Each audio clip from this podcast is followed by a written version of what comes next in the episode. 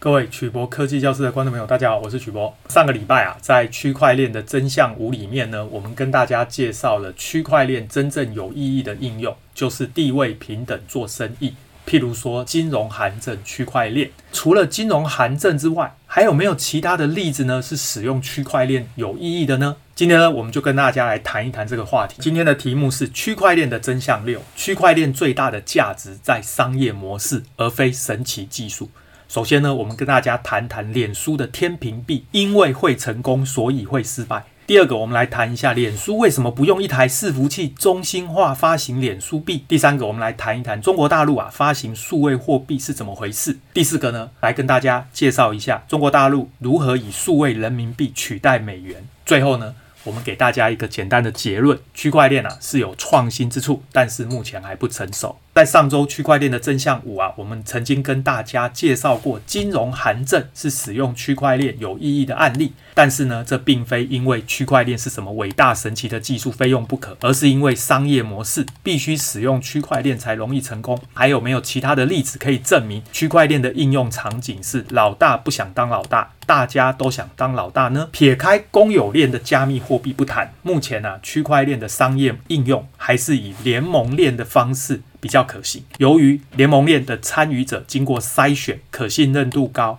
而且啊不必使用比特币那种浪费能源的采矿运算，可以改用其他演算法来提高效率。再加上节点数目少，因此同步的速度比较快。适合啊应用在各种商业模式。第一个呢，我们就来跟大家谈谈脸书的天平币，因为会成功，所以会失败。你说这句话到底在讲什么鬼哦？脸书呢是在二零一九年公布它的天平币 Libra 的白皮书，同时呢，他计划要在二零二零年上线服务，立刻啊引起金融市场的震撼，不止许多跨国企业争先恐后的加入，各国央行啊更是大惊失色，多位美国国会议员呢要求脸书暂停计划，甚至啊金融服务委员会的主席还提到，美国啊不能让天平币跟美元竞争啊，不然美元就完蛋了。到底啊天平币与之前的比特币、以太币使用的区块链有什么不同？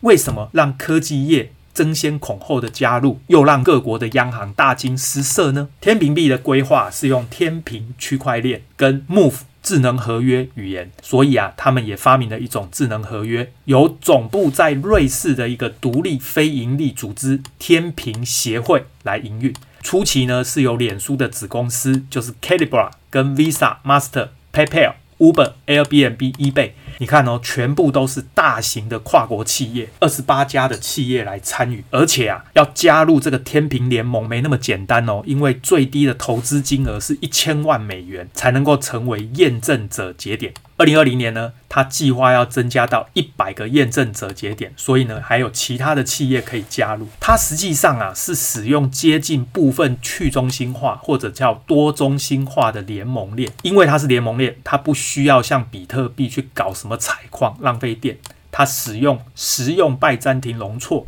的演算法提高效率。虽然啊，有人觉得它的资料结构和一般的比特币、以太币区块链不同，不过啊，这反而是它比较可行的原因，使得呢它的交易速度变得比较快，可以取代传统货币流通成为可能。天平币的取得方式不是采矿，它呢是必须使用者用法币，也就是美金来跟它换天平币，因此啊，天平币只能够算是一种代币。算不上一种货币，而且啊，天平币它的币值呢是绑定美元、欧元、日元等等的货币，所以它的币值啊几乎不涨不跌，没有炒作跟汇兑的风险。那既然如此，为什么各国央行会大惊失色呢？主要还是因为啊，货币最重要的价值就是流通，一旦啊让天平币流通起来，反客为主，使用者接受它，未来啊是不是还需要用法定货币来取得天平币，那就不一定了。由于啊，比特币跟以太币这一类的加密货币。呢，矿工收入呈等比急速减少，再加上交易速度缓慢，币价暴涨暴跌，因此啊，无法取代传统货币。而天平币呢，因为运作方式取代传统货币的可能性高，全球有二十四亿的使用者。各位不要忘了，脸书啊，在全球有二十四亿的使用者，可以跨国流通。再加上呢，许多网络上拥有经济权益的跨国企业，各位还记得吗？刚刚那些大企业都有参加，造成啊，它可能取代美元、欧元这类强强势货币的地位，让各国央行大惊失色。未来啊，各国政府必定是对天平币监管，而且阻挠的力道也会增加。这个是我在两年前就已经预测到的，结果呢，果然被我说中了。所以天平币一定会被限缩范围跟用途，甚至啊，有可能无疾而终。果然呐、啊，后来许多公司呢纷纷主动退出。所以啊，我说脸书的天平币因为会成功，所以会失败。接下来呢，这个新闻是 Chris 发表在 Inside，题目是脸书 B Team 确定梦碎，将出售资产给 Silvergate，并且宣布解散。在二零一九年呢，由脸书现在改名为 Meta 推动的脸书 B Team 计划，记得哦，它原来是叫 Libra，曾经啊轰动一时，但是呢，官方日前已经宣布。会把专利跟网络服务这些资产出售给另外一间擅长区块链金融的银行 Silvergate，并且啊会逐步解散 Team 的协会跟他的子公司。各位有没有看到？我两年前就预期脸书会玩不下去，果然这一切就成真了。日前呢有报道揭露啊这笔交易的金额大概两亿美元，但是呢在本次官方的新闻稿并没有揭露详细的金额。Team 呢表示无法与美国联邦监管机构取得共识，所以呢只能喊停。这项计划，各位知道这里面最吊诡的是什么吗？因为脸书是上市公司，联邦监管机构啊就对它管东管西，不准这个，不准那个。而这个 Silvergate 呢，它是一家区块链金融的公司，这种公司呢不是上市公司，美国联邦监管机构根本不想管，因此啊偷拐抢骗也没人管。才可以来玩这个脸书币，所以各位不觉得很瞎吗？我们的监管机关对于上市贵公司管东管西，不准这个不准那个，却放任那些所谓区块链的公司呢，爱怎么玩，偷拐抢骗都没人管。天底下有这种事，所以啊，脸书呢在二零一九年正式让专为跨境汇款设计的脸书币 Libra 计划亮相。一开始 Libra 计划是由许多国家法币组成储备金，让它的地位呢成为跨国运行的稳定代币，甚至啊还专门设计了一套全新的程式语言叫 Move，让开发者能够撰写智能合约。当时啊加盟的企业也是众星云集啊，Visa、Master、PayPal、Uber 都在列。不过啊，这个 Libra 计划后来受到各国政府的高度关注，甚至是反对，让这个 Libra 计划一再受阻。之后还大幅缩减规模，并且啊改名叫 Team，币价会在当地跟各国的法币挂钩，但是还是受到许多人的质疑。这在质疑什么？就质疑它是上市公司吗？啊，所以上市公司就不可以干这件事情。但是呢，没有上市的区块链新创公司。爱怎么偷拐抢骗都可以，是这个意思吗？听起来实在有够瞎。之后啊，脸书也一再的强调啊，会在 Team 中扮演非绝对主导的角色。目前啊，已经改名成为 Meta 的 Facebook，手中呢握有 Team 协会大约三分之一的股权。先前一手催生 Team 的最高负责人 David 呢，他已经在去年离开这个 Meta。坦白说，如果我是 David，我一定离开 Meta。为什么呢？因为玩不下去嘛，监管机关管东管西啊。为什么我要在你这边玩加密货币？我去那个区块链新创公司啊，偷拐抢骗没人管，我爱怎么玩都行，不走才奇怪。这边呢比较有趣的是，为什么脸书不用一台伺服器中心化来发行脸书币，却要用拐弯抹角成立什么天平联盟来发行天平币？理由很简单，因为脸书这个老大虽然很想当老大。但是他不够资格。各位想想看，Visa、Master、PayPal 哪一家公司比脸书小？如果脸书用一台伺服器发行脸书币，谁会买单？正是因为大家都想当老大，也就是呢，这些大公司每一家都想当老大，只有啊，成立天平联盟发行天平币，使用天平区块链。才能把所有电子商务相关的大型企业都拉进来玩这一局。每家公司都可以是一个节点，大家地位平等做生意，才能说服这些公司接受天平币。这样呢，使得天平币能流通，这个商业模式才会成功。而且啊，科技创新是一个很好的行销话题，这样呢，才能说服大家使用天平币，不是吗？再来呢，我们跟大家谈谈瑞波币，跨境支付速度快，和区块链技术没有关系。各位知道，刚刚的天平币其实主要的功能也是拿来做跨境支付。讲到金融科技啊，免不了就要谈区块链的跨境支付应用。其中最有名的就是这个瑞波币，它利用区块链技术进行国际金融交易，提供跨境支付解决方案。最大的特色就是啊。支付结算只需要几秒钟，而且一般的跨境汇款为了满足监理机关的法规，必须进行复杂的人工核对程序，常常啊造成需要一天的延迟。而且呢，传统货币有汇兑问题，不同货币之间转换还要支付手续费，还要承担汇兑风险。跨国汇款要经由环球银行金融电信协会，就是 SWIFT，这个手续费啊跟时间成本都很高。很多人啊以为瑞波币支付结算只要几秒钟，是因为它使用了什么神奇的区块链技术。其实啊，最重要的原因还是用瑞波币来支付结算，可以绕过目前所有的监理机制，不必复杂的人工核对程序，也没有一堆中介平台。因此啊，不但交易速度快，而且手续费极低。事实上啊，不用什么区块链啊，架设一台普通的交易伺服器也可以做到。这只是世界各国金融主管机关同不同意的问题罢了。这个瑞波币呢，是由瑞波实验室建立的，不像比特币需要采矿，而是一开始就直接发行一千亿枚的瑞波币，就好像公司啊在上市的时候发行一定数量的股票一样。它的产生方式是我觉得最扯的，为什么呢？说穿了就是一家公司弄了一个类似区块链的所谓分散式账本，写一个程式就无中生有发行了一千亿枚的瑞波币。我说啊，这个印假钞还要印刷机，这个连印刷机都省，所以啊，我常开玩笑说这个叫无本金融。更重要的是啊，印假钞是违法的，可以抓；发行瑞波币还无法可管，所以啊，金融机关还拿它没办法。因为啊，它发行的不是美金，也不是法币，只是代币。你再回头去看金融法规，还真的找不到它违法的理由。最后啊，只能睁一只眼闭一只眼，让他们继续玩下去啊，要不然就是只能修法补助这个漏洞。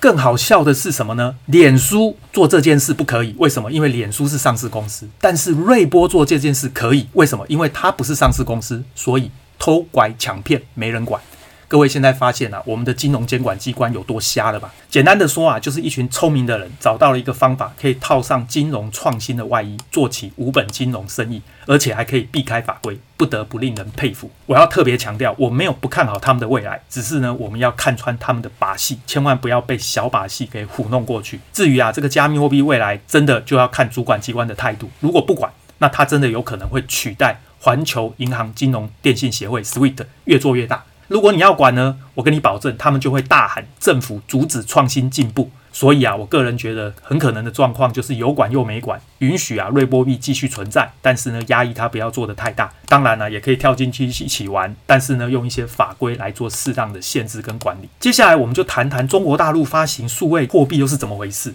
中国大陆呢，它的数位货币是由政府发行，所以它是中心化的方式，把实体的纸钞跟硬币支付改成呢用电脑程式、用手机 APP 来支付。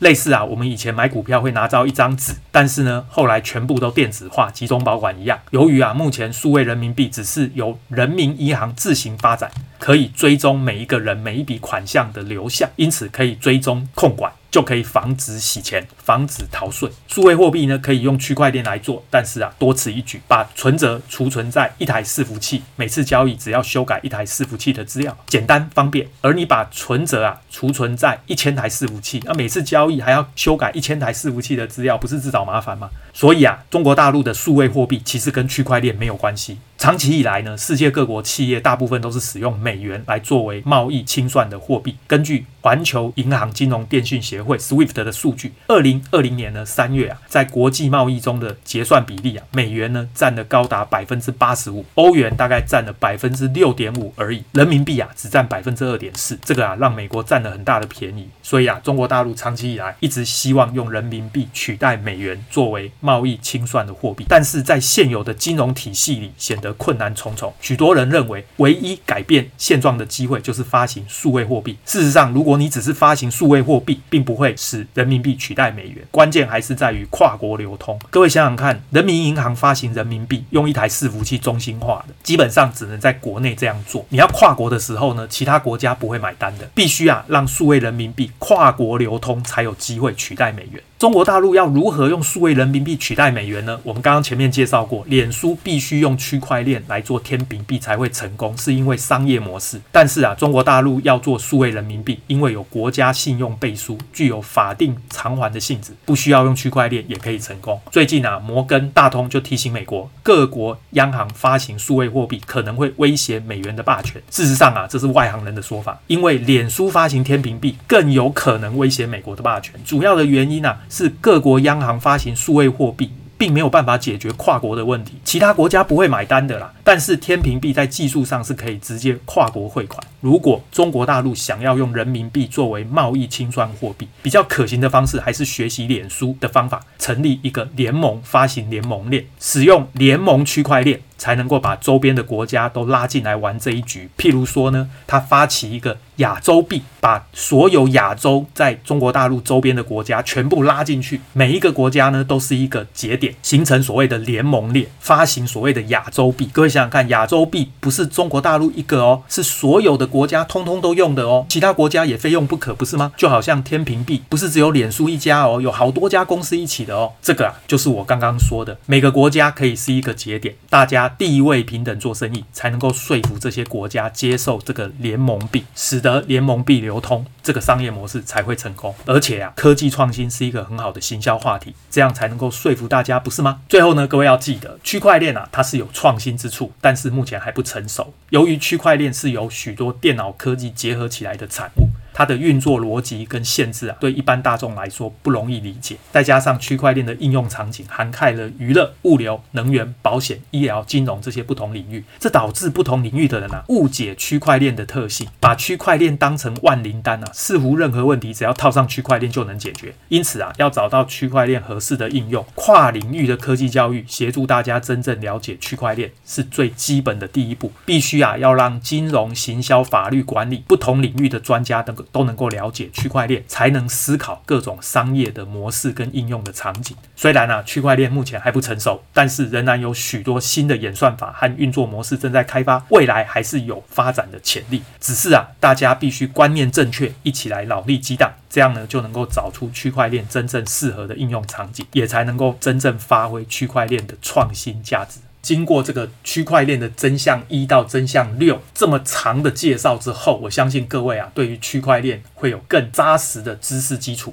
你一定要在扎实的基础上去思考商业模式，才能够做出正确的商业模式创新。如果一开始你对区块链的认知就是错的，那么结局呢，就只能跟别人一样啊，人云亦云啊，他怎么说我就怎么说，搞到最后呢，就变成一种唬人的雕虫小技啊，这样呢就非常可惜。我们区块链的。六集真相节目就到这边，各位呢，对于区块链有任何相关的问题，欢迎大家发表在影片的下方，我们再来讨论。谢谢大家，晚安，拜拜。